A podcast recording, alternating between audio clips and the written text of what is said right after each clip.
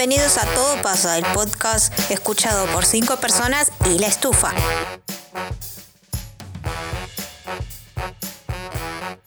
Hola a todos, bienvenidos a Todo Pasa, el podcast que les va a abrir los ojos a la verdad.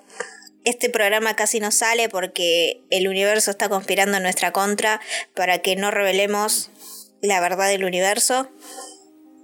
Es verdad, todo, todo pasó esta semana. Acá Por algo no estoy, estamos saliendo a tiempo. acá estoy con Ornela y hoy vamos a tratar el tema de las conspiraciones. Las teorías conspirativas, no las conspiraciones. Siempre la, la arruino el, el- el- la digo cualquier cosa, conspirativas, conspiranoides, conspiratorias, respiratorias. ¿no? A mí me gusta decir conspiranoides porque les saca seriedad. Yo creo que parecen inofensivas, pero en el fondo pueden llegar a ser peligrosas las teorías conspirativas, así que prefiero decirles conspiranoides porque les quitan legitimidad, digamos. Les quita la posibilidad de que sean reales. Igual Sí. para mí es todo, bueno, como todo en la vida es parte de, es para manejar las masas, digamos, ¿no? Igual con la religión, no sé, para mí la religión es como una gran teoría conspirativa. Y sí, todo, Me que- vienen a quemar todos ahora. sí, ¿eh? eh, por favor, eh, no, no, no vengan a lincharnos, ah, igual no saben dónde estamos, pero todo lo puedes hacer teoría conspirativa en realidad. Todo puedes buscarle la vuelta para que sea toda una conspiración para controlar a los seres humanos. ¿Escuchaste todas las cerradas de puerta que acaba de hacer mi viejo? Sí, lo escuché una. Espero puerta. que no se escuche, pero bueno. Sí, o sea, de cualquier cosa puedes sacar una teoría conspirativa. Incluso de canciones, que es algo que, bueno, yo tengo un top 10 de teorías más eh, utilizadas en el mundo o algo así, que está, y lo vamos a ver más adelante. Estoy grabando. ¿Cuál es tu teoría? Entraron al estudio de grabación. Nos, nos vienen a callar, a censurar, la verdad que Nos vamos quieren a, a censurar. decir. ¿Cuál te- es tu teoría La teoría conspirativa que yo elegí fue el efecto Mandela porque me copó cuando empezó todo, fue hace creo que dos, más de dos años que estamos en el 2020 y habrá empezado en el 2018, 17 el efecto Mandela. Em, y me pareció interesante en el sentido de como de ciencia ficción, como que afecta la realidad y de golpe vos podés estar en un universo paralelo, es como me pareció muy flashero. Y la teoría dice que, para, empezó con una señora que estaba viendo las noticias de que se murió Mandela y la señora dijo, no, pero Mandela se murió hace 10 años, yo vi las noticias, me acuerdo que la viuda lloraba, no sé qué, y muchas otras personas decían lo mismo. Entonces, creen que hay como una realidad alternativa, como que ellos vienen de otra realidad y que, que van, se van alterando partes de, de la historia, sucesos históricos y pequeñas cosas que te hacen ver que vos estás en otra realidad.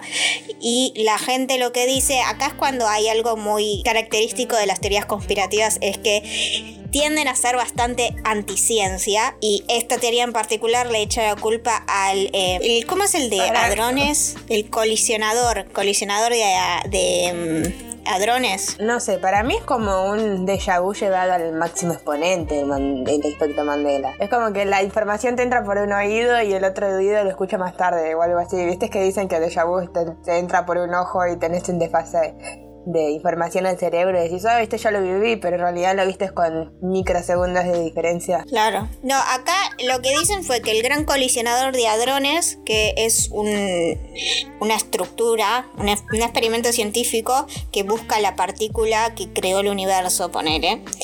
Em, La partícula de lo- Dios. Claro, entonces lo que hace es em, chocar partículas para dividirlas en, en- en menor unidades. No sé, no soy científica.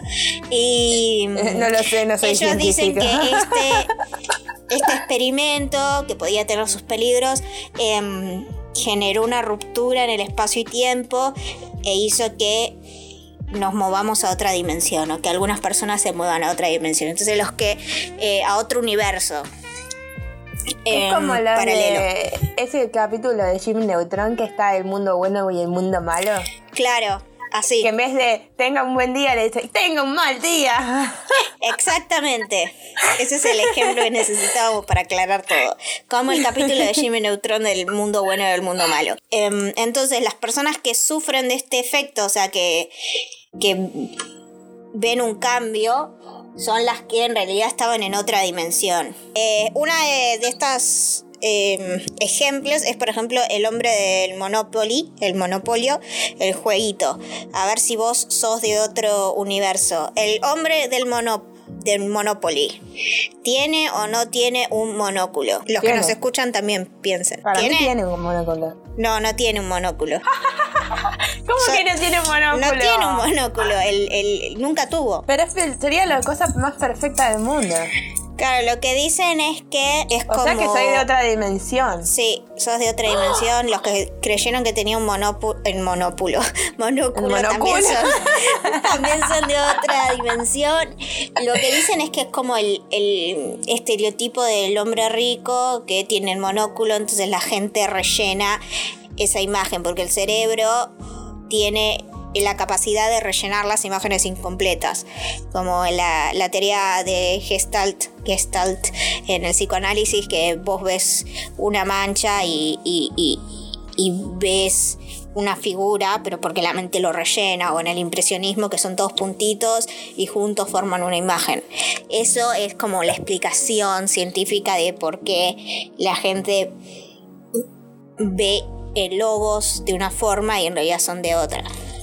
Ay, a mí me gustan estas imágenes que te ponen en blanco y negro Sí, y te dicen, qué lindos colores tiene esta imagen, ¿no? Y después te dicen, no, estaba en blanco y negro, pero la viste en color. Y como, ¡Ah! Chan. ¡chan, chan, chan! Sí, son efectos. Esos son efectos ópticos. Después tenemos otra que es con los cereales. Sí, el cereal del tucán. Lo que son Fruit las. Loops. Claro, son Fruit Loops, como frutas y loops de anillos, o Fruit Loops, las dos con doble O. Chan. Dale, decí tu respuesta. Para mí con doble O. Muy bien, es con doble O, es Fruit Loop. Pero es Loops. que como son de sabor de fruta, lo asocias con la fruta, entonces decís Claro. Fruit Loop. Pero para mí era Fruit Loops porque me acuerdo de chica decir Fruit Loop, no decía Fruit Loops, decía Fruit Loops. Es que Fruit Loops. No, Fruit Después tenemos los Looney Tunes. Los Looney Tunes es Looney Tunes o Looney Tunes con doble O las dos veces. O sea, con Tunes doble. con Tunes o Tunes con doble O. Con doble O. No, es Looney Tunes. Tunes. Tunes. Como, Tunes como canciones. canciones. Y esa sí yo me acuerdo que era Looney Tunes, porque de chica me, me di cuenta que con la que tenía como unos simbolitos de música y era ah, Looney Tunes por música. ¿Cómo podías hacer ese análisis de chiquita? Yo no sabía tanto inglés. ¿sabes? Me acuerdo de eso, me acuerdo de ese momento, así que esas yo puedo dar fe que es Looney Tunes. En mi mundo era Looney Tunes. En tu mundo era Looney Tunes con doble O. Bueno, ya voy en dos de tres de que soy de otro mundo. Sos de otro mundo. Eh, Yo Mickey, siempre lo sabía. Yo siempre lo sabía. Por esto siempre lo que digo pasa. Claro. Soy la el- prueba viviente del efecto Mandela. oráculo. Mickey Mouse tiene tiradores o no tiene tiradores. No tiene tiradores. Muy bien, no tiene tiradores. En mi universo tampoco tenía tiradores. No sé quién Sé cree. que, sé que es muy es muy común pensar que tiene tiradores por la época que estaba que se creó, de los años 50 o no sé. Quizás estoy diciendo boludeces, pero es como que la gente usaba los tiradores en vez del cinturón en esa época. Y aparte es como, no sé, marinero, ponele y como que lo asociás. Después creo que la más flashera es la de Darth Vader, la frase de Darth Vader que dice Luke, yo soy tu padre, pero en realidad en la película dice no, no, yo soy tu padre, no, I am your father. Pero siempre fue todas las citas a referencias a ese momento dice Darth Vader, dice Luke, yo soy tu padre. Y No porque dice, si le pones no, soy tu padre, es como que no saben a quién están hablando. En inglés siempre necesita que le pongas el sujeto adelante. Y, y el que hizo la voz de Darth Vader, me parece, dijo que él cree haber dicho, Luke, yo soy tu padre. Y no, no, yo soy tu padre. Así que, Porque es como, ¿viste? punto a favor te, de la conspiranoia. te acordás, entre comillas, de algo que te pasó en la niñez, pero que en realidad te acordás porque te lo contaron tantas veces que pensás que te acordás, pero es Mm. como una memoria implantada. Claro. Para mí es eso, es que tantas veces leyó que dijo eso que dije, oh, bueno, dije eso. Por- fue, dije eso, no puede ser de otra manera. Y por último tenemos la escena de Risky Business de Tom Cruise, ¿la conoces? Que está bailando en la casa solo. Mm, creo que no. Bueno, yo siempre pensé, y todas las referencias de ese baile son con lentes de sol. Y yo realmente pensaba que bailaba con lentes de sol. Y ahora lo vi el video haciendo la investigación seria para este programa. Y no tiene lentes de sol. Eso realmente me flasheó. Busquen el video Risky Business Dance. Y vean si ustedes se acuerdan con lentes o sin lentes de sol. Pero en lo personal, ¿vos tuviste alguna vez un efecto Mandela? Sí, tuvimos un efecto Mandela. en Ah, verdad, tuvimos, tuvimos uno compartido, así que podr- podríamos Sí. haber viajado juntas de un universo a otro. Sí, nos elevamos hasta la estratosfera, como dijo este presidente que no se puede nombrar.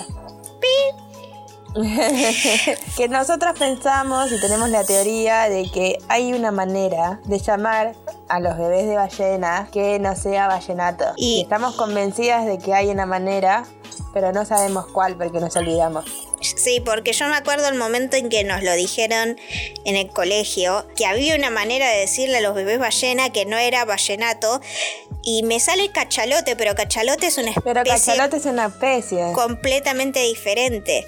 Y las dos tenemos esa sensación y no nos acordamos la palabra y no hay palabra. también. Ailén Ah, también. Sí, nuestra amiga Ailén también. Y no hay palabra, o sea, lo buscamos y no existe. Y es- nos quedamos como chan, efecto Mandela. Hemos sido mandeladas. Mandeleadas. Y muy yo, bien, muy bien. yo tengo una personal que fue antes de que yo supiese que era el efecto Mandela, era cuando era muy chica.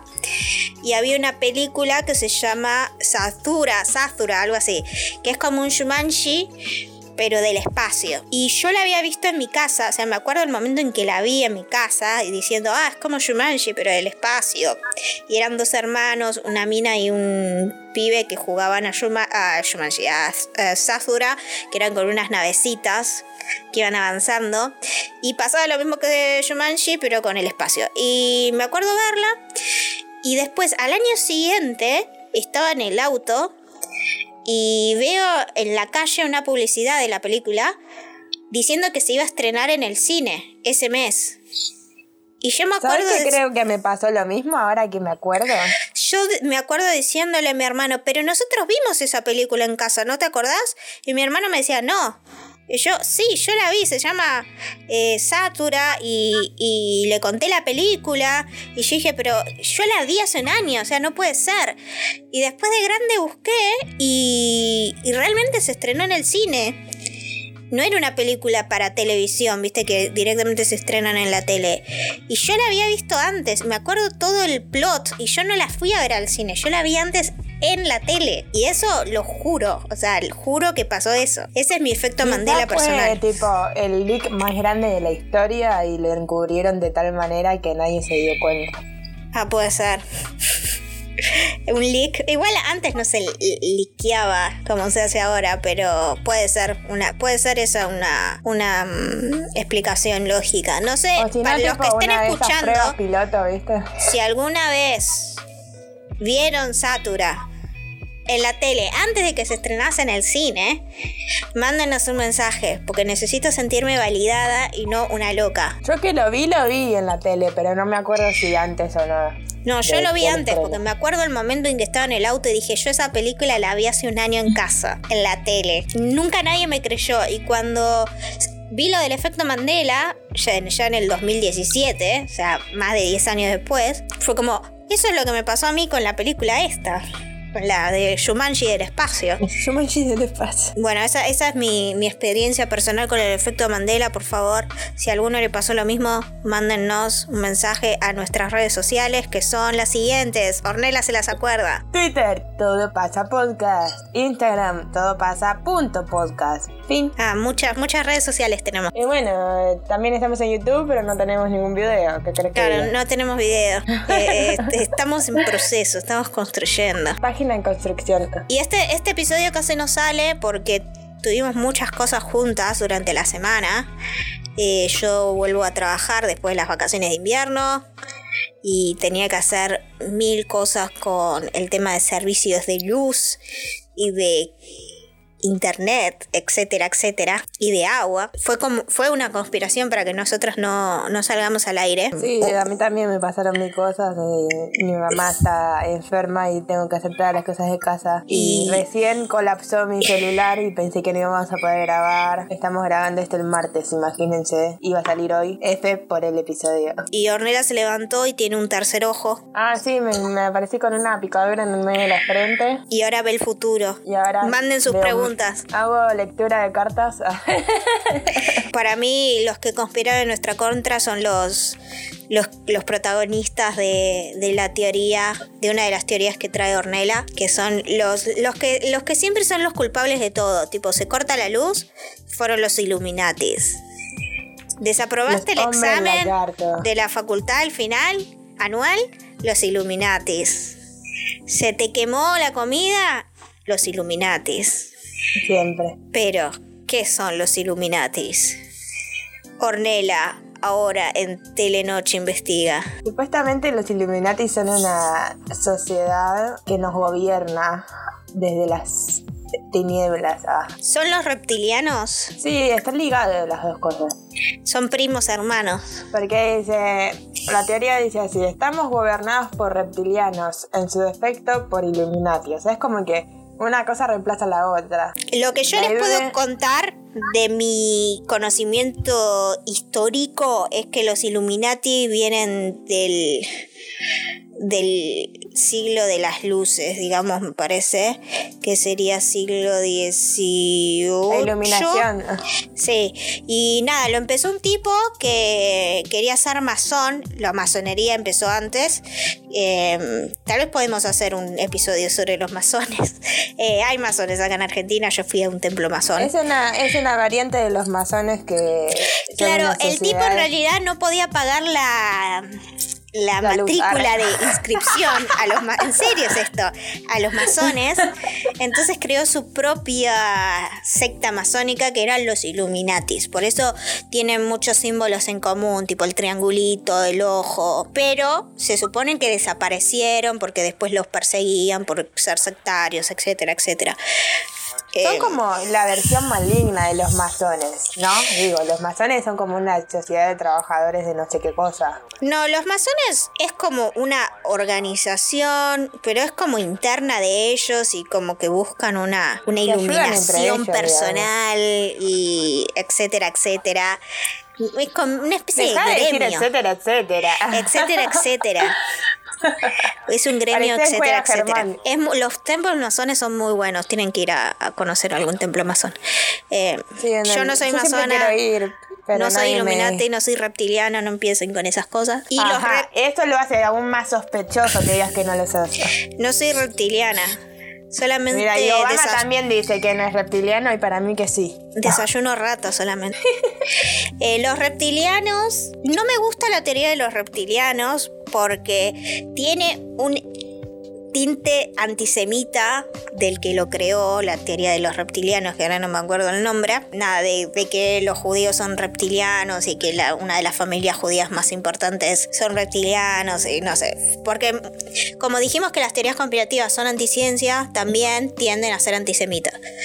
Así que con eso hay que tener cuidado con las teorías conspirativas. Pero sí, dicen que los, los políticos, la gente con plata, la realeza, son todos en realidad reptilianos que vienen de otro planeta o empezaron acá en la Tierra, se fueron a otro planeta y volvieron. Y que se alimentan de la energía de los humanos para vivir. Claro. Dice, el plan maligno está protagonizado por miembros de una hermandad exclusiva que se remonta siglos atrás o por hombres lagartos procedentes del espacio exterior.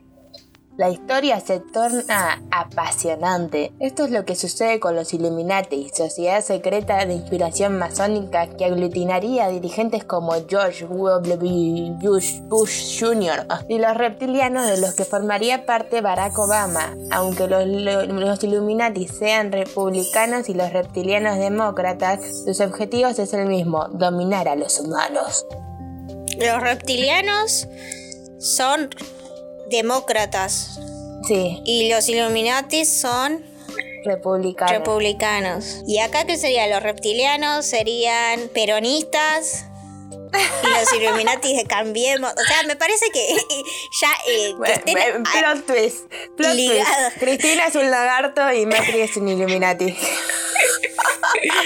Cristina así se arranca la piel soy el lagarto. Eh, pero es piel de Louis Vuitton, ¿eh? No es de otra cosa. Ca- ca- las carteras que tiene de, de- de- so- son de, de la piel que. ¿Cómo es? Cuando cambian la piel los, los, los lagartos. Sí, el cambio de piel de estacional de la- Original de piel de mujer lagarto. No, para mí que si existen realmente, que ya sería una locura, si existen los reptilianos, para mí no tendrían una ideología política, o sea, lo único que quieren es dominar el mundo. No creo que Mm. haya reptilianos de la UCR, reptilianos del Partido Obrero. Creo que Del están por encima de eso. Pero el caño es reptiliano, no mentira. Acá dice, ¿verdadero o falsa? Como te, te hace una pregunta así retórica para que analices tu vida. Si hubiera un plan maestro para dominar el mundo, no procedería del espacio exterior ni, una sociedad secreta en búsqueda de la excelencia de sus miembros. Más bien surgiría del centenar de invitados del Club Bilderberg, políticos, empresarios, expertos en finanzas, representantes del mundo académico y medios de comunicación, que se reúnen una vez al año para decidir cómo gobernar el mundo bajo la llamada regla de Chatham, o como se diga, Chatham House, pueden utilizar la información que reciben, pero tienen prohibido revelar la identidad de sus oradores y de los demás participantes. Bueno, eso me Chan, parece chan, chan. con más sentido, que la gente que tiene plata, la gente de poder, básicamente hace todo para beneficiarse de ella y que el resto se cague. Tiene bastante sentido. Eso nos lleva a la teoría que hay de, de- sobre el coronavirus y de ese chico, de- ¿cómo era ese señor? Digo chico y tiene como 80 años, el señor este, el que supuestamente inventó el virus para comprar acciones en la bolsa. Vos me lo habías dicho. No, vos me lo dijiste a mí. Vos me dijiste. ¡Chan, chan, chan! Vos me, efecto Mandela, vos me dijiste esa teoría y yo te dije, es Lord Sugar. Me dijiste que era un británico y yo te dije, es Lord Sugar. Punto No es de, de británico, es pregunta. sueco. Ah, bueno, a mí me habías dicho que era británico. Sí, pero mi amiga que me dijo esa teoría me dijo que no era británico, que era sueco o, o algo así. Bueno, tipo no sé. nórdico. Pero si no Es tenemos nórdico. bien las fuentes de nuestras teorías conspirativas, no podemos informar a la población. Ahora, mi- mis teorías conspirativas preferidas son las que implican canciones con mensajes satánicos. Igual, antes de que empieces a explicar esa teoría, nunca le encontré el sentido a que pongan mensajes satánicos en las canciones. O sea, ¿qué, qué, qué, qué logras con eso? Porque no es que la gente se va a volver satánica por cantar una canción de Britney Spears al revés. La teoría es que a partir de metértelo inconscientemente en el cerebro te hace generar ideologías satánicas, ponele. Pero entonces seríamos todos satánicos. Eso o que cada vez que lo, lo escuchas invocas al demonio. Cada vez que escuchamos Es como cuando cada vez que decís Voldemort se vuelve más fuerte, bueno, algo así. No, pero no es que Voldemort se vuelve más fuerte. Voldemort sabe dónde estás cuando decís Voldemort. Cada vez que escuchás los bueno, saltos esa es otra Mandela, porque yo pensaba que se volvía más fuerte. el, el, el, el diablo se ríe. ¿Y cuáles son las canciones que tienen mensajes satánicos? Estoy intentando subir, pero mi, mi computadora una era- está muy mal. Pará, Una de no. Michael, No, me acuerdo. ¿Qué? Deja de robarme todo lo que estoy diciendo. Iba a explicar una teoría y la explicaste vos, la del Illuminati. Illuminati. La Illuminati. Bueno, no importa. Dice, si reproduces Starway to Heaven de Led Zeppelin, te escucho un mensaje satánico. ¿Qué mensaje? ¿Qué es lo que No dice sé. el mensaje? Dice, cuenta la leyenda que si se reproducen al revés, se escuchan frases como, aquí está mi dulce Satán. Él te da el 666. Y había un pequeño cobertizo donde nos hacía sufrir triste Satán. ¿Qué? Igual eh, en, es- en esta línea de conspirati- conspirativa me gustaba, no sé si te acordás de esa, de esa canción de Mueve el ombligo. Sí, la de mueve el ombligo, muévelo. Oh, oh. Ah, ah, yeah. Bueno, esa canción decía que si la pasabas al revés decía, soy el diablo, ven a morir. No me cierra mucho. La pasé al revés y no dice eso, es como... No se escucha nada. Igual que cualquier canción si la pasas al revés. También otra canción tan satánica es Hacer eje de las Ketchup. Eso sí me lo creo. Es una canción muy satánica esa. ¿Tiene un mensaje oculto o es directamente la canción que de por sí es satánica? Dice, no contentos con encontrar referencias satánicas en Stairway to Heaven, Hotel California o en Crossroads Blues de Robert Johnson, son los más conspiranoicos también encontraron referencias al Señor de las Tinieblas en Acerejé. Concretamente en el estribillo que dice, y esto está escrito, ¿eh? es muy gracioso, Acerejé, ja, deje, deje tu deje bere se vino guamajabian de bugian de De bugiripi. Y pero no dice qué es lo que encontraron. Ah, yo me imagino a, los empleados del infierno, tipo, a ver, componiendo a Cereje, dicen, no, le falta un toque más, más satánico a esta canción. Bueno, agregarle un Willy de Pi al final. Sí, agregarle un bully de pie al final y eh, un bailecito que copien todos. Y después agregarle un par de. Después reproducirme al revés la canción de Britney otra vez que quiero ver cómo quedó. Igual para acá dice, ¿verdadera o falsa? Por mucho que las propias Ketchup negasen que la canción tuviera otra intención que divertir, el diario mexicano Heraldo de Chihuahua publicó un artículo analizando la letra y afirmando que era una invitación a la herejía por la expresión hacer hereje. O sea, hacer hereje.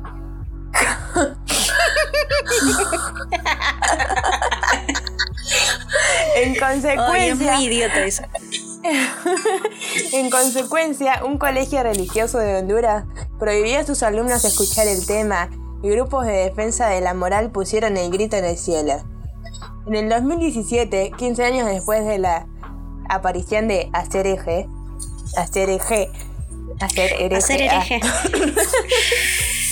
el medio, los medios hicieron eco de un hilo de Twitter que explicaba qué tan extraño estribillo no era más que la tradición fonética de un archiconocido Reaper's Delight, o perdón, Reaper, siempre digo lo más, Rapper's Delight de The Sugar Hill Gang, pues eso.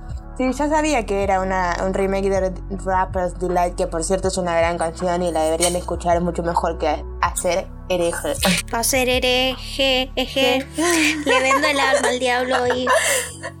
Neguemos a Cristo y a María. Digamos que que algo sea satánico es siempre, eh, los grupos conservadores es siempre la excusa que le ponen a estar en contra de algo alternativo, tipo Harry Potter, satánico, Madonna, satánica, Lady Gaga, satánica, Pokémon, Todo. satánico. Es como que siempre ven, Siempre buscan una excusa para prohibir algo. Es como. ven, ven al diablo en todos lados.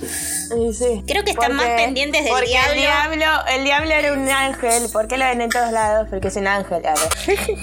Ven- creo que piensan más en el diablo los ultraconservadores que los mismos satánicos. ¿Qué otra, ¿qué otra teoría tenés para tirarnos? Bueno, esta es medio eh, controversial. Porque toda una sociedad está convencida de que sucedió. Y es como su gran logro mundial. Que Jan. es la siguiente. El hombre no llegó a la luna. ¿Vos qué pensás? ¿Llegó o era toda una super predicción hollywoodense? Justo estaba hablando de eso en mi Twitter. Síganme, arroba soy Hamlet. No, arroba soy Hamlet, no, arroba soy guion bajo Hamlet. Soy Para mí Hamlet. llegó a la luna porque pusieron unos, fueron uno, pusieron unas cosas que reflectan luz de láser para medir la distancia entre la Tierra y la Luna. Eso está. Para mí llegaron. Pero que la grabación que mandaron, que, que se transmitió en vivo, para mí esa es falsa, porque primero estaban en el medio de la Guerra Fría. No se iban a arriesgar ni en pedo a, a transmitir un fracaso mundialmente los yankees. Segundo, tenían todo atado con cables y había cosas que, por ejemplo, no, no funcionaban en el espacio, que tuvieron que rehacer, todo que no sabían bien cómo iba a funcionar y me vas a decir que llevaron una cámara que grababa perfectamente en las condiciones del espacio y que desde ahí pudieron transmitir perfectamente a la Tierra, eso no lo creo. Y aparte la bandera se movía y en la luna no hay viento, o sea. Sí, no, para mí es, es un poco truchín. El video es medio trucho y parece hecho, parece hecho en un estudio. Pero para mí llegaron. ¿Cuál es tu, cuál es tu, tu visión en, en este aspecto? Dice, el 20 de julio de 1969, Neil Armstrong pronunció la famosa frase un pequeño paso para el hombre, un gran salto para la humanidad. A continuación, posó su pie sobre la superficie lunar. Medio siglo después, son muchos los que le ponen en duda. No la frase, sino lo de la luna. Para, estos escépticos, el hombre nunca estuvo allí y las imágenes del acontecimiento habrían sido creadas en un plató cinematográfico por Stanley Kubrick, contratado ex profeso por la NASA. No sé si es profeso o profesor, pero le falta una R, no, entiendo, no entiendo esta frase. Kubrick dejó, eh, terminó de dirigir los videos de Queen y se fue a, a, filmar el alunizaje. Esta entra en la categoría de anticiencia, digamos. Teniendo en cuenta que por mucho que cobrase el realizador británico, siempre sería más barato que el combustible para recorrer los 384.440 kilómetros que separan nuestro planeta del satélite. Es normal que prenda la duda. Bueno, para mí llegaron. La transmisión es falsa. ¿Para vos? Eh, que la transmisión es falsa es falsa. Que se llegaron, no sé. Porque era como mucho una lucha de poder entre Estados Unidos y Rusia de quién llegaba primero. Tiraron mil mil animales pobres al, espacio a ver si sobrevivían. Ninguno sobrevivió, todos los hicieron cagar. No sé. No sé, la verdad. Igual me parece bastante irrelevante. Ya, ¿qué le interesa ir a la luna? Si no, no hay agua, no hay oxígeno. ¿Para qué quieres ir a la luna? y esto lo escucha Aileen, que es fanática de la astronomía y se pega un tiro y no, nos viene a pegar un tiro, digamos. Igual viste que también, eh, hablando de la luna, hay otra teoría que dicen que hay toda una sociedad que vive en the, dark side of the moon. Ah, es verdad. Y otros dicen que los nazis están en la luna, viste que hay como películas así, tipo que los nazis viven en la luna, eh, que hay como un ejército nazi en la luna o hay un ejército nazi en el centro de la Tierra. ¿Verdadera o falsa? A finales de los 60, Estados Unidos estaba muy rezagado en la carrera espacial. La URSS había sido la primera potencia en poner en órbita un satélite artificial, Sputnik, un ser vivo, Laika, un ser humano, Gagarin, e incluso hacer el primer paseo espacial, Leonov. Solo les faltaba pisar la luna y esa era una derrota que Estados Unidos no se podía permitir. Por esta razón, los estadounidenses habrían recreado el alunizaje en un estudio de cine. Para sustentar esta teoría, los escépticos afirman que las fotografías muestran numerosos errores. Por ejemplo, que la bandera de Estados Unidos ondea, algo imposible en la Luna, que esa bandera desapareció en fotos tomadas por misiones posteriores, que hay más fuentes de luz además del Sol y que en el cristal del casco de los astronautas se refleja el equipo técnico del film. ¿Por qué se ponían a analizar hasta el reflejo del casco? Me muero. Eso es lo que tienen muchas teorías conspirativas, como que lo repiensan, lo reanalizan. Y casi que te lo hacen creer. Sí, es como argumentos y usan muchas falacias. Yo no estoy completamente convencida de que esa grabación sea verdadera. Yo creo que llegaron a la luna, pero no lo pudieron transmitir en vivo mundialmente. Porque en esa época existía eh, la tecnología suficiente para transmitir desde la luna, para empezar. No sé. Si la televisión era en blanco y negro. Satélites había, pero no sé si transmisión satelital había. Por eso es lo que te digo. Aparte los satélites, como acabo de leer, eran rusos. Sí, toma, eh, graba tu gran achievement con mi, con mi satélite, las bolas. ¿Qué, otra teoría tenés? Para cerrar mi lista de hermosas teorías conspirativas. Hay una que es medio controversial para vos, porque dice, Shakespeare no escribió alguna de sus obras. Bueno, como yo soy una criatura creada por Shakespeare, yo puedo hablar en su nombre. Y voy a decir que eso puede llegar a ser cierto. ¡Chan! ¡Chan, chan, chan! Dice, para los que defienden esta conspiración, Shakespeare era el nombre bajo el cual firmaban sus trabajos diferentes escritores. También están en los que sostienen Shakespeare era una realidad, era en realidad un simple actor de teatro de Globe, que nunca podría haber creado las obras que llevan su nombre, porque escribía con faltas de ortografía nunca viajó a Italia, por lo cual no pudo conocer Verona ni Venecia para crear Romeo y Julieta y Otelo. Bueno, yo escribo sobre. Yo escribo, no sé, que, que, hay. Que, hay vida en Marte y nunca fui a Marte, sea que lo puedo. Eso no tiene mucho sentido. Lo que yo puedo explicar de Shakespeare como criatura creada por Shakespeare es que Shakespeare en realidad basaba sus trabajos en mm, historias anteriores. O sea, casi como que escribía fanfics. Em, por ejemplo, Hamlet está basada en una historia que es eh, Ur Hamlet, no sé cómo se llamaba, que él la adaptó y la escribió en la obra que todos conocemos y amamos ahora. Eh, lo mismo con las, las, obras históricas de él, Ricardo III, etcétera, etcétera, etcétera. Te lo hago para que después vos lo tengas que editar. ¿Lo vas a em, editar vos esto? No, yo no lo voy a editar. Nadie lo va a editar entonces. No, va a quedar sin, sin edición. Va a salir así crudo. Em, Me parece perfecto, estamos en hora entonces. Em, bueno, las, obras históricas están basadas en hechos, entre comillas, reales y en, en sucesos históricos que estaban escritos. y puede ser que haya obras que tal vez no eran de de Shakespeare que fueron atribuidas a Shakespeare. Puede ser. Shakespeare sí tomaba ideas ya preexistentes para hacer sus obras. Y... Yo tenía entendido, no sé si es otro aspecto Mandela o qué, pero que Shakespeare como que le dio forma y lo terminó de, de dramatizar a las historias romances, esas que iban de pueblo en pueblo. Claro, o sea, eh, Shakespeare tomaba historias ya hechas y las, las, las, les daba el cierre final y para ponerlas en, en, escena. Igual Shakespeare me parece que ya excede su persona, es como es tan importante en el idioma inglés Shakespeare y en la cultura que ya trasciende su persona. Es como. Claro, es como un ente. Podría ser él y podrían ser tres personas, pero eh, bueno, Shakespeare. No creo que las que todas sus obras o no las haya escrito él, porque nada, hay, hay documentos históricos, pero está siempre la posibilidad de que alguna haya sido atribuida a Shakespeare y no sea de Shakespeare, puede ser, lo admito. Hay una película que tiene como una conspira, conspiración sobre Shakespeare que se llama Santrinians, está Santrinians 1 y Santrinians 2. Santrinians 2 es sobre la conspiración así de Shakespeare, que está muy buena. Mírenlas, miren las dos. La primera está mejor que la segunda, pero mírenlas. Por último, esto de verdadero o falsa. A pesar de lo descabelladas de algunas explicaciones, es cierto que hay investigaciones académicas surgidas de importantes instituciones universitarias que defienden que Shakespeare podría no haber sido el autor de todas sus obras.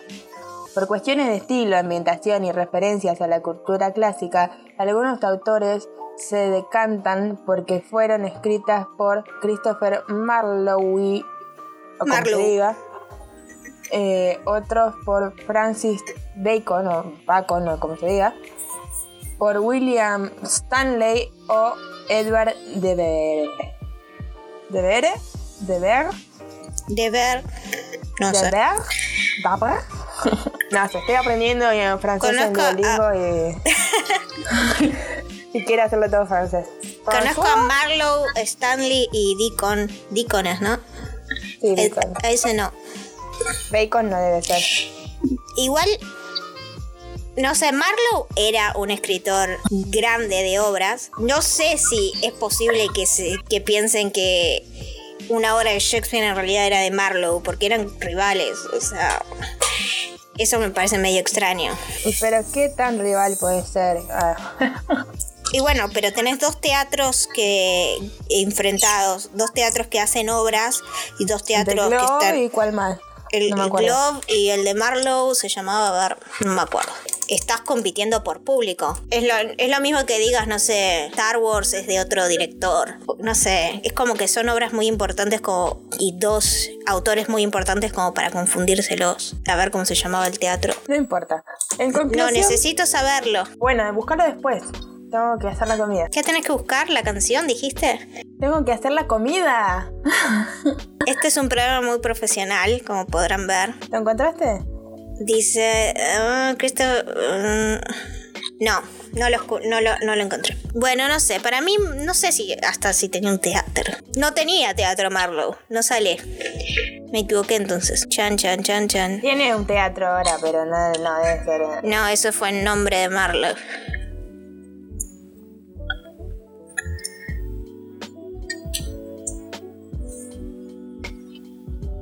Bueno, no importa, no existe. Bueno, entonces en conclusión. Re serio. Estamos hablando boludeces. Y quedas re. Pero yo te acabo de decir eso y empezaste a salir con lo del teatro de Marlowe, qué sé yo, boludo. Bueno. Para finiquitar el asunto, Bien. ¿las teorías conspiratorias son reales o no? pueden tener un aspecto de realidad, pero la gran mayoría son pura falopa. En No, términos ¿por qué académicos. falopa? Yo hablo en términos muy académicos. ¿Por qué falopa? No, psicodélico en. ¿Cuál, qué- ¿Cuál teoría vos crees más? Para cerrar, ¿cuál es la teoría que vos crees más? De Mandela. El efecto Mandela. ¿Qué, qué viví? La Mandela. La Mandela. Man- que- o sea, Mandame la que- Mandela. que pasamos Hola, de un sí, señor, señor fiambrero, ¿me da 200 gramos de Mandela? Ok. O sea, ¿crees Suena que, como mortadela. Sí. ¿Crees que pasamos de un universo a otro por el colisionador de hadrones? Sin la, sin la explicación pseudocientífica, creo más que con la, la pseudociencia ahí en el medio. Ok. Yo. O sea, si- siento que es como el déjà vu. Para mí el déjà vu también es una gran teoría conspirativa, pero pasa todo el tiempo. Al menos a mí me pasa todo el tiempo de, eh, esto ya, ya pasó, ¿qué onda? Quizás tengo un delay importante en el cerebro. También puede ser. Puede ser la explicación. Yo creo, bueno, la de la luna, que la grabación no es real, la creo. Sí, pero no, no hablan de la, de la grabación en sí. Bueno, yo. Es que. Hablan de el hombre pisó la luna. Sí. Ya sabemos que la grabación no es real. Bueno, eso no está confirmado. No digas que está confirmado porque eso es desinformar a la gente. Hasta ahora se cree que la grabación es real. Hamlet no cree que la grabación sea real. Yo tampoco. Ornella tampoco cree que la grabación sea real. Em, pero Hay eso muchas lo puedo, creer, disconcordancias. lo puedo creer. Y que el tema Shakespeare no esté del todo cerrado, también lo puedo creer. Lo, lo que sí sabemos que no, no puede ser, va. Al menos creemos que no puede ser, es lo de las canciones. Sí, lo de las canciones me parece un poco tirado de los pelos. Es puro fanatismo. Y, Y el lo- terraplanismo. Y al terra- terraplanismo tampoco. Y obviamente no creemos en eh, los reptilianos. Queremos clarificar eso, que quede muy claro que no creemos en los reptilianos. Y que yo no soy parte de los reptilianos. Quiero que eso quede claro, que no soy reptiliana. Hoy, hoy la botonera no estaba presente. Eh, no, hoy no está presente la botonera. Estoy seguro que todos están muy contentos de que no esté presente la botonera. Yo no, yo la extraño, pobrecita. Siempre busquen información, chequeen sus fuentes, no, No, como crean, nosotras. no crean todo lo que les dicen y lo que lean en internet. No sean anticiencia, Claro. no sean igual, antisemitas. eh, en esa línea de, de- de pensamiento tampoco puedes creer en las noticias. Es que no podés creer en las noticias, te lo digo yo, es como, haber- habiendo estudiado comunicación. es como el máximo exponente del empirismo, o sea, experimentalo o no lo creas. Chequea diferentes fuentes. Eso es lo más importante. Chequea diferentes Para mí fuentes. todo, todo es ideológico, o sea, si vos eh, escuchás distintas fuentes y creas tu conclusión Claro. final. Pero ¿cuál es la verdad? Ninguna. No hay ninguna. Ninguna es la la verdad. verdad no existe. ¡Oh! Y así termina el programa. La realidad Es como, no existe. es como eh, Nietzsche diciendo, Dios está muerto. Cha, cha, cha. Y así termina el programa. Vos diciendo Dios está muerto y empieza vos diciendo las religiones son para controlar a las personas. Termina con Dios está muerto. Muy bien. Eh, si, no God aparemos is en, dead. si no aparecemos en el próximo programa, ya saben la culpa de quién fue. Pero yo no soy, no es mi culpa, es Nietzsche. Nietzsche así habló Zaratustra, Zaratustra dice eso, Dios está muerto. ¿Por qué? Porque nadie cree en ella. Bueno, también tiene un libro que se llama El, Anticri- El Anticristo, no se puede esperar mucho menos de él. El Antichrist. Así que nada, gracias por habernos acompañado en el episodio de hoy una vez más, haber aguantado toda nuestra divagación sobre el universo. Hamlet, ¿quieres decir algo? Y les recordamos que todo pasa. Adiós. Lean Shakespeare.